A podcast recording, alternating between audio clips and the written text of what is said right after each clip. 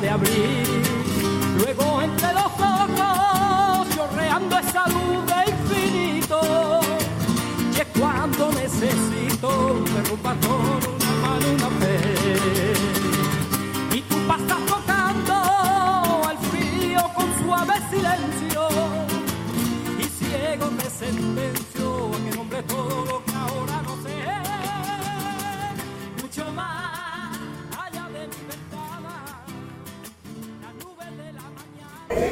Pues eh, estamos en la caseta de Radio Rebelde Republicana y es todo un lujo en lo que tenemos hoy, además de la emisora de radio, nuestras entrevistas, también tener a una autora, como hemos entrevistado hace un momento, a Enriqueta de la Cruz, con su libro Despertando a Lenin, y ahora con Pedro Martín Lozano, madrileño, que nos presenta una trilogía, una trilogía muy importante, muy bien escrita, muy bien documentada y que además que llega profundamente sobre la Guerra Civil Española.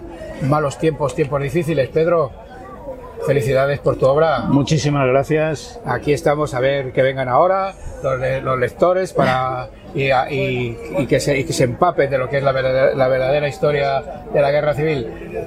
¿Cuánto tiempo tardaste en escribir estos tres volúmenes? Mm, Bueno, si te digo la verdad, empecé en- realmente en 2002 con la escritura de, de lo que ni siquiera sabía que iba a ser una trilogía. En principio iba a ser una novela que terminó siendo una trilogía por la propia extensión que iba cogiendo la obra y empecé en 2002, aunque salió publicada la primera en 2017. Pues tu obra recorre los principales, eh, bueno, los acontecimientos, trágicos acontecimientos que reflejan todo lo que ocurrió en, en la guerra civil. Tienes el, pri- el primer eh, título es Pretérito Pluscuamperfecto Pluscuamperfecto. y es el Manzanares, el- toda la, la- la- el- hasta el no pasarán. Y en el segundo hablas de- del futuro imperfecto que es el Jarama, Guadalajara, Brunete. Y la tercera, el presente imperativo que nos lleva a Teruel, el Ebro, Barcelona, Madrid el- y, el exilio. Y el exilio. Es. Hay dos personajes importantes, Pedro Hernández e Isabel Cazorla. Sí. Te llegan muy cerca, ¿eh? Bueno, son la versión novelada de mis abuelos, de lo poco que conocí de mis abuelos, lo poco que he arañado de los archivos y luego el resto es todo novelado y los he utilizado para, como tú dices, ir por todos los escenarios de la guerra y darse situaciones. Lo que pasa es que la base sí que es real, porque por ejemplo mi abuela sí que fue detenida en las fechas que se manejan en la novela, pasó por un centro de detención clandestino de Falange donde la torturaron y terminó en la cárcel de ventas. Que pasa una peripecia, una Sí, peripecia. Y mi abuelo pasó lo mismo también, Sí, ¿no? sí. O sea, eh, se alistó, que a mí eso me, me sobrecogió cuando vi los documentos en el archivo de Salamanca. Se alistó la, la tarde del 6 de noviembre de 1936, cuando estaban los fascistas en Getafe, a las puertas de Madrid. Salió, después de toda una serie de vicisitudes, salió por la frontera francesa, pasó por los campos, llegó a París y, se, y viajó emigrante a México con la ayuda de- del, Jare. Sí, esta, esta trilogía, aunque todos sabemos lo que ocurrió, la historia está ahí, todo el triunfo del fascismo, ese, supuesto final de la guerra, que, no, que fue una tregua, que aún la estamos, aún la estamos padeciendo, pero engancha, engancha. Has sabido tocar, has dado con la, con la, con, la fibra, con el elemento. ¿Cómo lo pensabas? Cuando estabas escribiendo, es- estabas en esos lugares, porque los retratas perfectamente, sé que los has visitado, pero además es que luego al escribirlos, Es que como no soy realmente un escritor, pues tengo que ir a los sitios para luego poder escribir sobre ellos. No puedo escribir de una memoria que no tengo. Tengo que escribir sobre sitios visitados, sobre toda una serie de... Tengo que oler, tengo que ver, tengo que sentir la- los sitios para poder luego describirlos o escribir sobre ellos. se habla también de los juicios sumarísimos del franquismo, que eso lo, lo acabamos de, de comentar, que tu propia familia, tus, ante- tus ante- antepasados lo subieron. Eh, ¿Crees que algún día habrá justicia para tanto asesinato? Porque ahora se está discutiendo una ley de memoria, de memoria democrática, que la llaman ahora.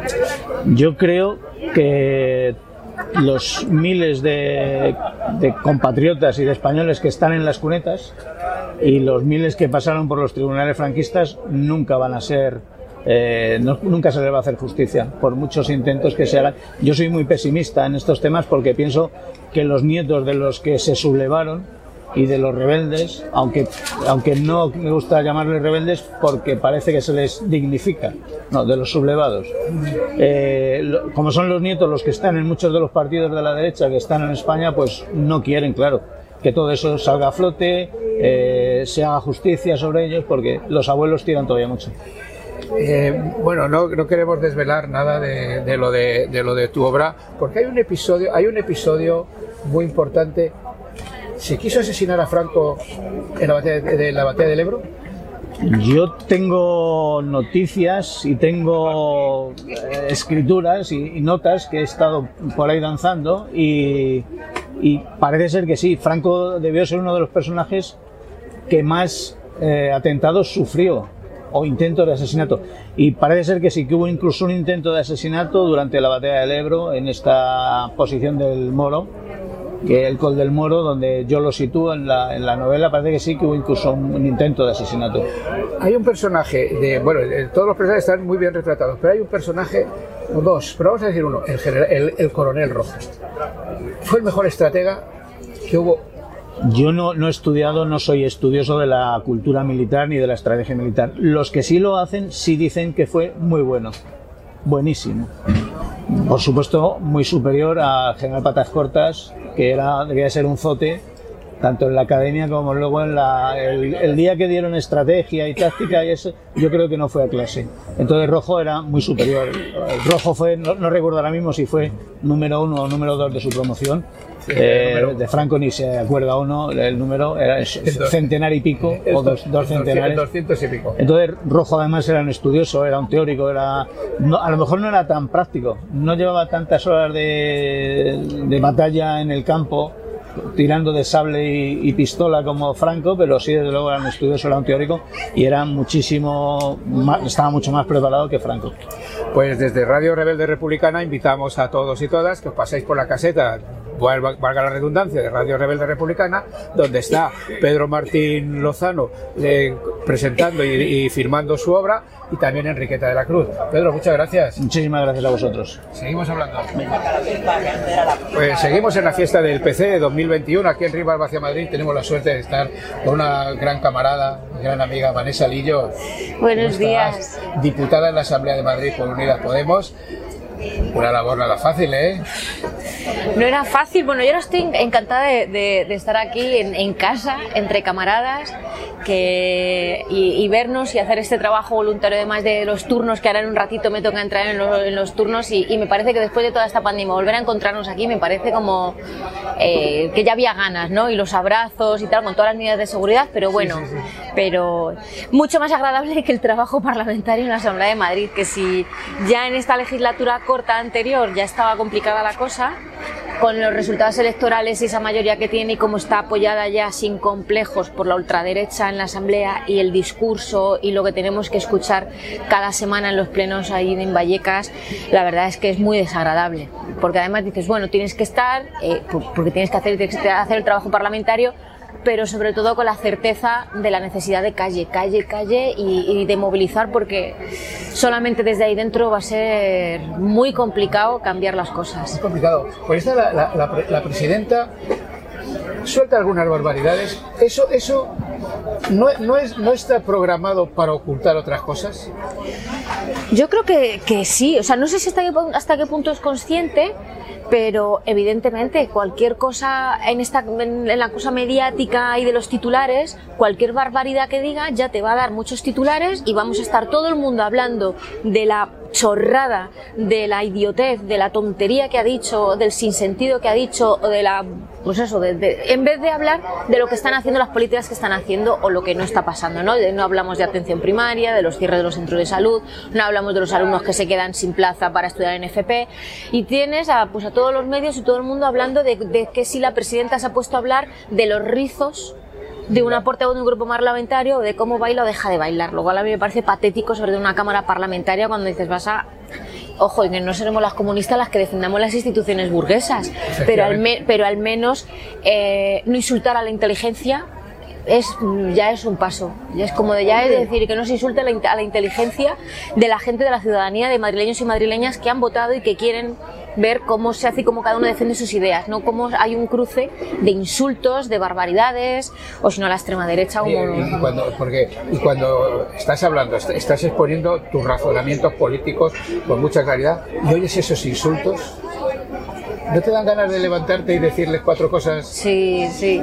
Yo lo más, lo más agotador, de verdad, se lo decía una periodista, lo más agotador del pleno, yo creo que es eh, el ejercicio de filtrado mental, porque lo que se te pasa por la cabeza a lo que finalmente dices, tienes que hacer un proceso de, de, de cribado ahí, de, de filtración, pero, pero ahí también evidencia que la presidenta, en este caso la presidenta de la Asamblea de Madrid, no la presidenta de la comunidad, sino la señora Carballedo, tiene que velar por el correcto funcionamiento de las instituciones. Entonces, cuando ves que cuando la extrema derecha es la que insulta, cuando se falta el respeto, que estás interviniendo y tienes que levantar la voz por los murmuros y por, por cómo están el cuchicuchi y no dicen nada, ahí es como cuando Monasterio se puso a, acusar, a hablar de Serín, del compañero Serín, a decir, pues es hacer un, discurso de odio. A mí me echaron, me echaron del pleno, no por, por, yo no le estaba diciendo nada a Monasterio. Esa señora evidentemente estaba diciendo lo que ella cree. Yo le estaba diciendo a la presidenta de la Asamblea que no podía tolerar que eso se dijese allí. Es como de,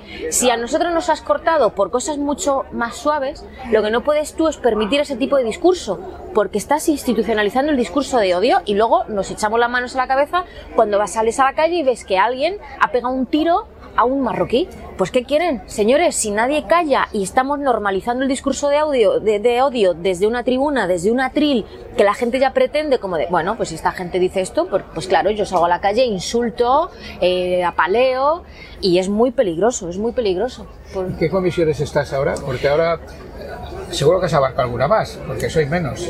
No, no, no, no, al revés, somos, somos más y también, aparte de, antes éramos siete, ahora somos diez ah, diputados. Sí. Pero también hay una realidad, también el reparto de los recursos ha cambiado. Eso es lo que tenemos menos. Antes teníamos más recursos, ahora nos corresponde el 15% de los recursos, por lo tanto, si tenemos menos recursos, el reparto también no vamos a no vamos a ser, repartir lo mismo la carga de trabajo, pero luego el reparto de recursos no. Entonces, ha habido unas conversaciones para decir no podemos llevar la misma carga que antes si nos habéis recortado tanto los recursos. Y yo ahora llevo, soy portavoz de Sanidad y portavoz de Telemadrid, otro tema que también de la marinera. Sí, eh, Telemadrid, la educación, este, como comentabas, de momento está bajo mínimos. Sí. No hay, eh, hay un apoyo total y decidido a la, a la escuela concertada Totalmente. y religiosa, Totalmente. mientras que se está, se está vaciando la escuela Hmm. pública. Y lo mismo ocurre en la sanidad. ¿No tenéis ninguna iniciativa, o seguro que sí la tenéis, para que eso revierta? Es decir, vamos a, re, a, re, a, re, a nacionalizar, Sí. por ejemplo, la sanidad, no re, sino reprivatizar y la, y la, enseñanza igual, ir acabando con los conciertos. Ahí, mira, con el tema de, de la educación, ahí tenemos un problema añadido que no es solamente el de, la, el de la extrema derecha, y es cómo se pone de perfil el Partido Socialista con estos temas. Sin ir más lejos, y para que la gente nos entienda, el otro día hubo una proposición no de ley que llevó Vox que hablaba de que sea grata, gratis la formación profesional. A priori podemos estar todos de acuerdo, ¿no? Claro. Pero el compañero Agustín dijo, no, no, en la privada no. Quien quiera la privada que se la pague. No tenemos que subvencionar entre todos a lo privado. Solamente que sea gratis la pública. Porque los que se han quedado fuera 25.000 han sido de la pública, querían estudiar en la pública. Pues nosotros, como no aceptaron, votamos en contra. Pero el Partido Socialista apoyó esa iniciativa. Y era como, estáis comprando el discurso. Claro. Y estáis entrando de decir, no tengo por qué yo subvencionar la educación eh, privada. Y cuando hemos llevado iniciativas que habla de la 15 barra 97... Soy Pedro, ¿qué tal? Del, Ahora te veo. Cuando estábamos, cuando hablamos de la 15 barra 97 o de que hay que terminar con las privatizaciones, el Partido Socialista se vuelve a poner de perfil. Claro, tiene sus propios Claro, claro, claro. ¿Cómo, llega, ¿Cómo hacemos llegar este mensaje vuestro? Este, la, ¿Tú crees que la ciudadanía se ha arrepentido de lo que votó el día 4 de mayo? Yo creo que no, no se ha arrepentido porque yo creo que no sabe lo que ha votado. Y ojo, ojo, con esto quiero decir, la gente sabe lo, la gente sabe lo que vota. La gente sabe lo que vota, no quiero decir esto que la gente Sí. no sepa lo que vota. Pero me voy, es. eh, la gente cree que vota lo que Ayuso dice en la tele. Lo que no saben es que lo que ponen en práctica no tiene nada que ver con viva la vida, la libertad, las cañas. Es decir, Sí, sí, no sí. tiene nada que ver la política que ponen en práctica con la idea que quieren hacer creer. Y después de, yo, enganchó muy bien Ayuso con el hartazgo, el salir de una pandemia de decir, bueno, la gente asociaba que quien quería volver a la vida normal más que nadie era el señor Ayuso. Todo el mundo queríamos volver a la vida normal. Pues votamos. Pero lo que no saben es cómo está maltratando la sanidad pública, que estamos a la cola, eh, que por ejemplo ahora estamos hablando de que hay más de 900 médicos de familia que llevan sin ser sustituidos más de tres meses, que hay la población asignada por médico de familia, todas las instituciones dicen que no debe, no debe ser pasar de 1.500 y en Madrid estamos con médicos que tienen 2.000, 3.000, 4.000, 5.000, 6.000 pacientes asignados. Y eso recurre o que digan vas a pedir una cita y una cita telefónica tardas 10 días eso al final es lo que está poniendo en práctica el Partido Popular, ¿no? Y es lo que, la, ciudadanía tiene que entender que, ojo, yo creo que en los barrios, que es donde más se vive, están saliendo todas las semanas a manifestarse para defender sus centros de salud, etcétera. Al final nos toca eh, utilizar todas las herramientas a nuestro alcance. En el Parlamento son muy limitadas y los medios nos hacen el caso que nos hacen, pero al final también con nuestro trabajo cotidiano y de irnos donde está el conflicto y al final también participar de nuestra asociación de vecinos, de participar con nuestros eh, compañeros y compañeras en nuestros barrios para defender todo eso y organizar, porque cada vez es más de ser capaces de organizar una movilización en bien, en, en, en, eso, en eso, estamos. Y Radio Rebelde Republicana siempre a vuestra disposición. Vanessa, muchas gracias. gracias. Gracias a vosotros. Y te seguimos, te seguimos en, tus intenciones parlamentarias hasta que te echan, ¿eh? te sacaron tarjeta roja. Sí, pero no me dieron ni tiempo ni a quejarme. Luego me gritaba, yo decía, claro, ya que me has echado, sí, me voy gritando, claro que sí. No me viene encima, ¿quieres que me vaya callada? No, no, no, eso nunca. Una injusticia y una mala praxis de la presidenta de la comunidad. Eso. Vanessa, Muchas gracias. Un abrazo muy grande. Un abrazo, salud buena república. fiesta, salud y república. Seguimos, eh, Radio Rebelde Republicana, a la hora de la República, en la fiesta PC del PC en 2021. Con nosotros Álvaro Aguilera, secretario general del Partido Comunista de Madrid y además eh, coordinador de Izquierda Unida Madrid. También, sí. Felicidades. Muchas gracias. Buen, buen trabajo. Bueno, costó, pero por fin hemos podido terminar ese proceso y bueno, ahora a trabajar. Y además eres el anfitrión de esta fiesta. ¿Cómo la ves? ¿Cómo, cómo, cómo ves el desarrollo en estos días después de, de, un año sin fiesta? Bueno, yo creo en primer lugar la gente tiene muchas ganas de reencontrarse después de un año muy complicado, un año y medio muy complicado de pandemia, de ponernos cara otra vez. Hemos mantenido la, la, el día a día orgánico, pero a través de las nuevas tecnologías. Entonces yo creo que, que bueno, que es una gran noticia que podamos vernos presencialmente. Eh, creo que va a ser un éxito por lo menos eh, hoy y mañana. Es verdad que ayer con el anuncio de tormentas pues hubo que suspender los conciertos y algunas actividades, pero bueno, yo confío en que la fiesta siga siendo la, el referente lúdico y político de la izquierda española.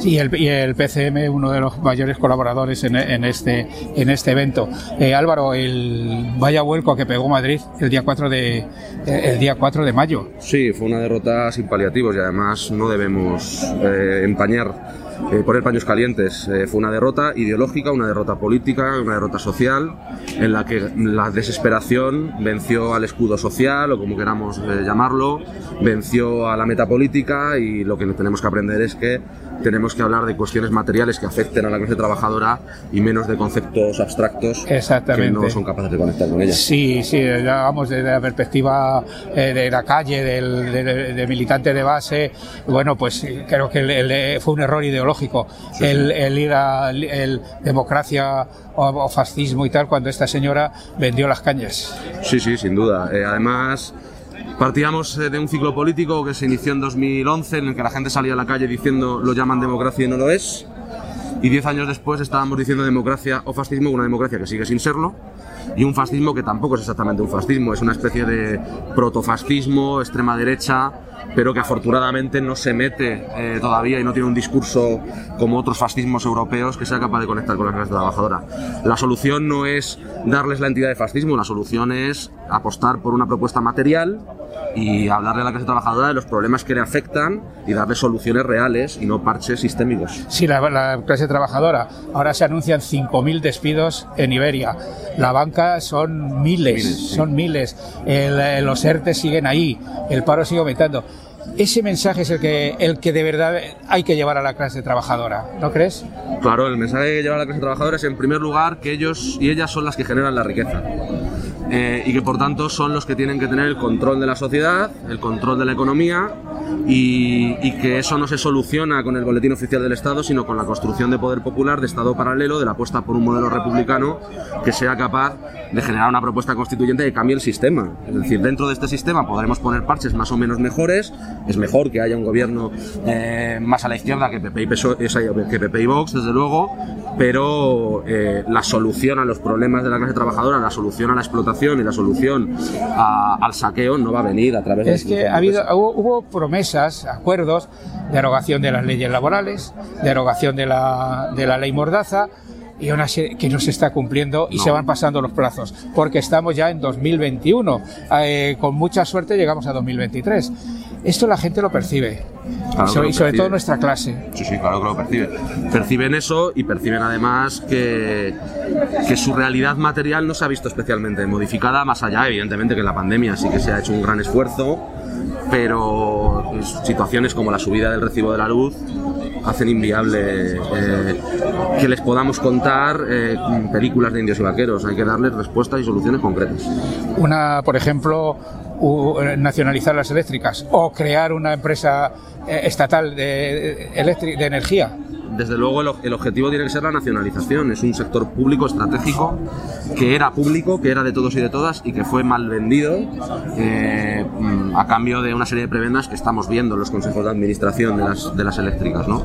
Eh, pero mientras tanto hay que intervenir los precios, efectivamente crear una empresa pública y, y yo sencillamente volvería al monopolio público. Es decir, yo no entiendo por qué la electricidad eh, puede tener una alternativa privada. Es que no lo puedo comprender, eh, no está en mi cultura política y eso es un, eh, relacionado con algo que es un derecho humano básico y ahora llega el invierno y vamos a ver las consecuencias de la subida del recibo de la luz con gente que no va a poder poner eh, la calefacción en su casa, con gente que está esperando a las 2 de la tarde para poner la lavadora o a las 2 de la mañana y hombre, eso ya digamos es que es insostenible. Hay que meterle mano a esos chorizos y hay que meterles mano además porque el pueblo está a nuestro favor, tenemos la correlación de fuerza favorable y nadie va a defender a las eléctricas excepto los que se están forrando con ellas. Exactamente. Eh, tenemos las eléctricas, tenemos la sanidad, tenemos la enseñanza en Madrid. Madrid es el, es el foco del conflicto. Sí, Madrid es el laboratorio neoliberal eh, más, eh, yo diría que más sofisticado de Europa. Aquí estos somos un banco de pruebas de las políticas más salvajes contra la clase trabajadora y la mayoría social. Y por eso es fundamental que, que, bueno, que aquí en Madrid hagamos también una, una propuesta al- de alternativa que sea capaz de conectar con los, con los sectores populares, porque si no estamos, estamos muertos. Esa es la labor del Partido Comunista. Tú eres su secretario general aquí en Madrid. Estamos contigo. Mañana España sea republicana. Ojalá. Desde luego para eso trabajamos, Salud y República, Álvaro. Muchas Muchísimas gracias por atendernos. como siempre. Pues seguimos en la fiesta del PC 2021 aquí en Madrid, Radio Rebelde Republicana, a la hora de la República. Y vamos, eh, tenemos aquí a Ana Mata. Ana, Hola. es un placer y una alegría siempre, tenerte. alegría verte. Y, Eh, y ahora hasta tocarnos. hasta tocarnos, hasta sí. tocarnos. El- que eso eh, es muy interesante. eh, Ana Mata es vicepresidenta del Movimiento Democrático de Mujeres. Exactamente. Eh, Eso lo he dicho bien. Oye, Ana, eres una, una im- impresionante eh, viajera. Porque, Bueno, porque es- esta es tu segunda fiesta en el, mes de, en el mes de septiembre. Está claro, la primera es la fiesta de Avante que del Partido Comunista Portugués que llevo pues veintitantos años yendo. Con una interrupción ahí de un par de años, Claro, cuestiones personales que no pude ir. Pero sí, sí, es, es que ir a la. de fiesta en fiesta.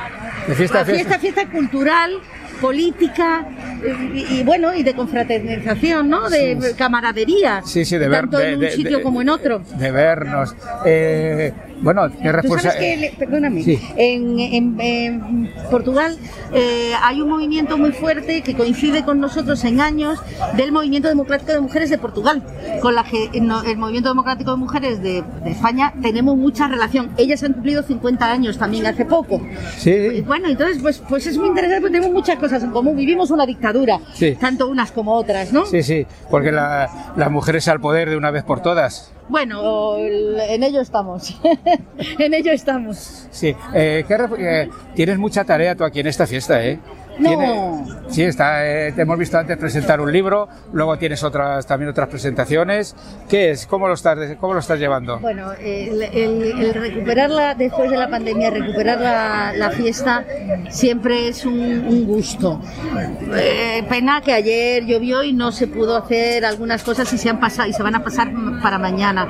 No, no estoy haciendo mucho. Bueno, pues la responsabilidad tiene que ser siempre compartida. Exactamente. La fiesta no sería posible si no fuera compartida y no fuera trabajada con cada uno y cada una de nosotras, camaradas y, simpatizantes de esto. Pues bueno, pues ahora hace un rato efectivamente presenté un libro, el libro de, de, Carmen Barrios, que bueno, pues una mujer que recupera memoria de mujeres y escribe estupendamente bien, rojas y trabajadoras.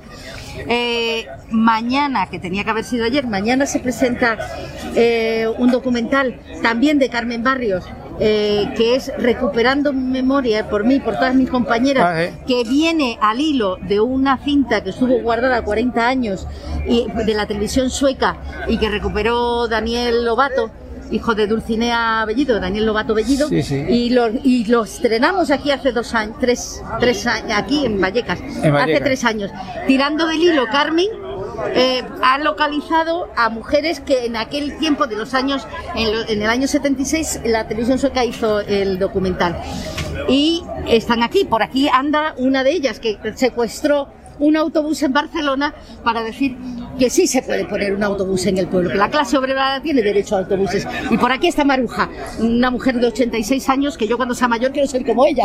Pues esa es. No, y luego, pues bueno, pues en el punto violeta, en las planchas, pues lo que tenemos que hacer las militantes y los militantes de este partido. Oye, la, la lucha, la lucha feminista es- es- está, es- está fuerte, pero ojo lo que tenemos por la parte de la derechona y la extrema derecha, Sí. que todos son zancadillas y además, ¿qué pretenden con ese discurso? ¿Cómo lo, cómo Bueno, lo yo valora? creo que la, que la organización de la clase obrera les molesta muchísimo a la derecha y la eh, organización de las mujeres más, ¿no? Porque pues, eso sí que es un borrado, ¿no? Ellos sí que pretenden que las mujeres estemos borradas de la historia y, y de todo. Pues bueno, es un ataque continuo. La extrema derecha nos niega. Acordamos, nos acordamos de que somos más mayores de primo, de la primo de Rivera Sí. o de alguna de ese tiempo, ¿no? Mi, mi asociación además es recuperando memoria, porque ya se, se- en la clandestinidad ya se trabajó. Y bueno, pues es que la derecha es, es terrible. Esta tarde a las 7 hay un acto feminista, el acto central feminista. Sí, Y bueno, va- viene Irene Montero, por ejemplo, ¿no? Bueno, pues hay que hablar de mujeres unidas y, y luchando todas juntas, porque no nos pueden eh, romper. ¿Cómo valoras el, la- el- el trabajo que está haciendo Irene Montero, que acaba de mencionar? Hombre, pues yo creo que es un poco complicado lo de mm, eh, estar en un gobierno de coalición. Vamos a partir Sí. de ahí, ¿no?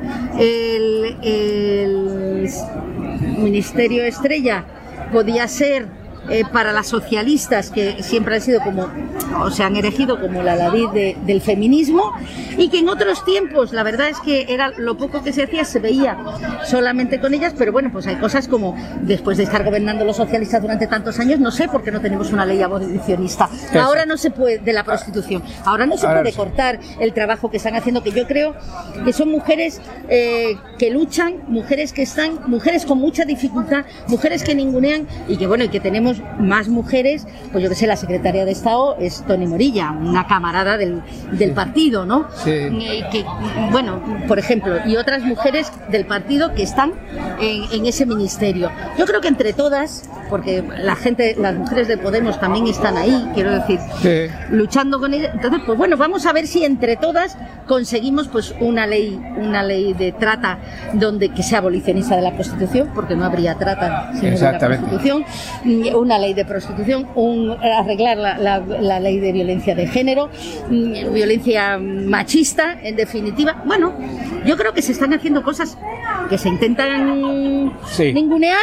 Pero bueno, que están ahí. Y- Yo lo valoro positivamente, ¿eh? Y todo, Lo esto, valoro y, y- positivamente. y todo esto, la, la salida, la, la solución para todo esto, o para parte de la República.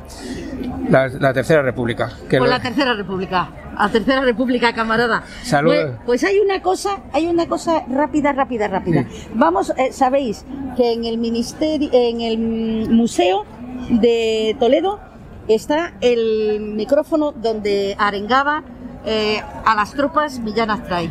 Y entre otras cosas de las arengas es vamos a violar a mujeres Sí. que van a saber lo que son machos y no los maricones republicanos. Eh, eh, eso- bueno, pues ahora estamos ahí con una pelea eso, es- eso también lo decía Keipo de Llano en, en Andalucía. En la- en la- eh, y, y ojo como... Ya trae y qué podía nosotros. Ya que vamos, Ana. vamos a por ellos. Ana, muchas gracias. A ti. Salud y República. Salud y República. Muchísimas gracias. A ti siempre. Rebelde Republicana, la hora de la República, en la fiesta del PC 2021 aquí en Madrid. Y con nosotros un gran compañero, camarada y amigo, Juanjo Picó. Buenos días. Buenos días, Ángel. Buenos días a todos los compañeros de Radio Rebelde Republicana. Eh, Juanjo Picó, que es eh, presidente de Europa Laica eh, desde hace unos meses. Pues sí, eh, desde el mes de mayo hubo que proceder al relevo en la presidencia anterior de una forma democrática y tuve la confianza de toda la organización, de muchos compañeros, la mayoría, y bueno, aunque un poco con dificultades, eh, pero vamos, asumí el reto y, y aquí estamos. Además es, eh, es redactor, asiduo, permanente y fundador de La Hora de la República, nuestro programa de radio emblemático que desde 2004, 2004. 2004 vamos ya casi para, para 20 años. Ah, bueno, 20, 20 años los cumpliremos. Los cumpliremos, los cumpliremos, 17. los cumpliremos. Pero bueno, sí, ahí estábamos dando la barrila, porque yo creo que el tema republicano hay que dinamizarlo, y dentro del tema republicano, que duda cabe que uno de los valores es el tema de la laicidad del Estado. la ciudad del Estado, que ahora habéis mandado a los grupos parlamentarios una propuesta o unas indicaciones de cara a los presupuestos generales del Estado para que se reduzca la asignación a la Iglesia Católica. Bueno, esto es un tema, sí, sí, evidentemente es una propuesta que hemos hecho eh, y lo de las reducciones, la situación posibilista, que tenemos que decirlo así, porque la verdadera solución es que se deroguen los acuerdos con la Santa Sede, son esos acuerdos que están ahormando al Estado español a una serie de privilegios para la Iglesia Católica y que dentro de esos privilegios está que hay que pagarle a la Iglesia Católica por el IRPF. Y eso está ahí, y mientras no se cambie, pues hay que pagarle. Lo que está, pasa es que en los acuerdos no está especificado cuánto hay que pagarle, y nosotros lo que decimos es que inicialmente estaba pagándose al 0,5, eh, se pasó con el gobierno Zapatero al 0,7, y esa, su- esa subidita le supuso en todos estos años casi 800 y pico de millones de pesetas, con un superávit que tienen. Entonces ¿De, decimos- de pesetas o euros? Perdón, de euros. De euros, de euros. Entonces lo que creemos es que al menos hasta que se deroguen los acuerdos, que es nuestro objetivo, por lo menos que se reduzca esto y que la Iglesia empiece a mm, autofinanciarse. Algo que prometieron en 1979. Evidentemente, en 1979, cuando se firmaron estos acuerdos, el único, Ángel, el único compromiso que adquirió la Iglesia fue de una forma paulatina, progresivamente coger y autofinanciarse. Pero claro, es que llevamos ya eh, 42 años y ni la Iglesia se autofinanció y sobre todo, que es nuestra crítica como Europa laica, ni los gobiernos de turno le han exigido el cumplimiento de ese compromiso. Sí, porque están tan blindados esos acuerdos como para decir quitamos ahora, eh, suprimimos la, la crucecita. Bueno, no, eh, subir la crucecita asistiendo a los acuerdos sería un motivo de que la Iglesia Católica, dentro de la legalidad que suponen estos acuerdos, que son acuerdos entre Estado Vaticano y Estado español, pues habría un incumplimiento. Eso debería llevar una, una trámite que, que, en fin, que ningún gobierno de turno está en disposición de asumirlo. Fíjate, por el momento no está en disposición de asumir lo que es la derogación de los acuerdos, con lo que significa también de la religión dentro de la escuela, por Exacto. ejemplo, como para decirle que se metan este menesteres. Pero lo triste de todo esto, Ángel, es que, que en lugar de ir para adelante a veces se va para atrás. Pues, por ejemplo, ahora mismo eh, está el 40 Congreso del Partido Socialista, que se va a celebrar dentro de 15 días.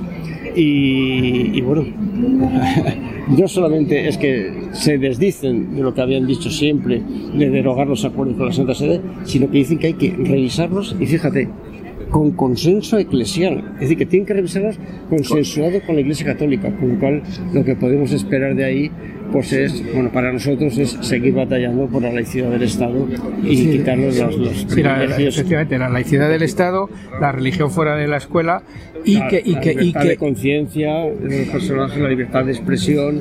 porque ahora, ahora tenemos la ley de eutanasia y la Iglesia está haciendo una campaña, a- al menos, si, si no directamente la Iglesia, sí sus, sus organizaciones Sí, satélites. Sí, nosotros en este aspecto nosotros hemos felicitado al, al Partido Socialista y en general a todo el gobierno y toda la legislatura en la aprobación de una ley que supone pues un avance en la libertad de conciencia de las personas, de las personas que pueden decidir sobre su propia vida.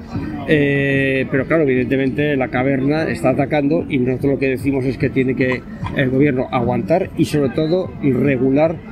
un tema que se está metiendo que es el asunto de la libertad de conciencia, perdón, de la objeción de conciencia, que evidentemente esto se soluciona no con debates y con evitar que la eutanasia se pueda llevar a cabo en la sanidad pública, sino se, soluciona regulando la objeción de conciencia. Eh, ha- ha- has mencionado así para el, el tema de la religión fuera de la escuela. Hay que acabar con los conciertos escolares. Y hay que acabar, por, por ejemplo, en Vicálvaro, ahora o en el barrio Cañaveral, 23.000 metros cuadrados, el alcalde de Madrid se lo da a una entidad privada. Es que todo el tema de la educación, que es un tema fundamental de la laicidad y un tema fundamental de lo que es el avance de las sociedades, está muy marcado por los intereses ideológicos y económicos de la Iglesia Católica. La mayoría de la escuela concertada está en manos de organizaciones católicas. Eso conlleva un adoctrinamiento de los menores eh, que está en contra incluso de los derechos del menor y después tienen pues eh, avances eh, avances no digo avances eh, tropelías por parte de los ayuntamientos en el sentido por ejemplo de cesión de suelo público es decir evidentemente los conciertos educativos tienen que suprimirse tiene que de una forma paulatina somos razonables de que no se, pueden- no se puede. va a hacer de un día para otro hay una, una, una masa eh, de estudiantes que hoy día están en, en- en- en la, en la escuela concertada de una forma paulatina en unos años pero tiene que, lo que no tiene sentido es que con dinero público se esté eh, sufragando una educación que es confesional y aparte que es un negocio. Y el ne- negocio, como negocio, es la visita a las catedrales. Como negocio es la visita a la gente con un objetivo, claro, que son- son bienes que tendrían que ser de interés común público, que tendrían que estar en manos del Estado, pero claro, están en manos de la Iglesia, mantenidas y con la conservación a cargo del Estado, pero eso sí, las entradas son caja B para la Iglesia, entre las cuales ni de las declara ni las tributa. Eso sí, no es, no es ilegal, es completamente legal porque los acuerdos con la Santa Sede, y volvemos a dar la vuelta, están ahí diciendo que esas entradas no tributan. Pero hombre, esto no tiene ningún sentido. Juanjo Picó, muchas gracias por estar este ratito aquí ante las cámaras de, de Radio Rebelde Republicana. Yo me alegro un montón que Radio Y, Rebelde y- bueno, la, la República la, la tenemos a la vuelta de la esquina. La República la tenemos a la vuelta de la esquina, Ángel, y aunque sea un motivo para otro momento, lo que hay que hacer es llenar de contenido y de valores republicanos a la República para que no solamente sea un tema de meramente nombres, sino Exacto. un contenido. Muchas gracias, Juanjo. Muchas gracias, Ángel. Muchas gracias.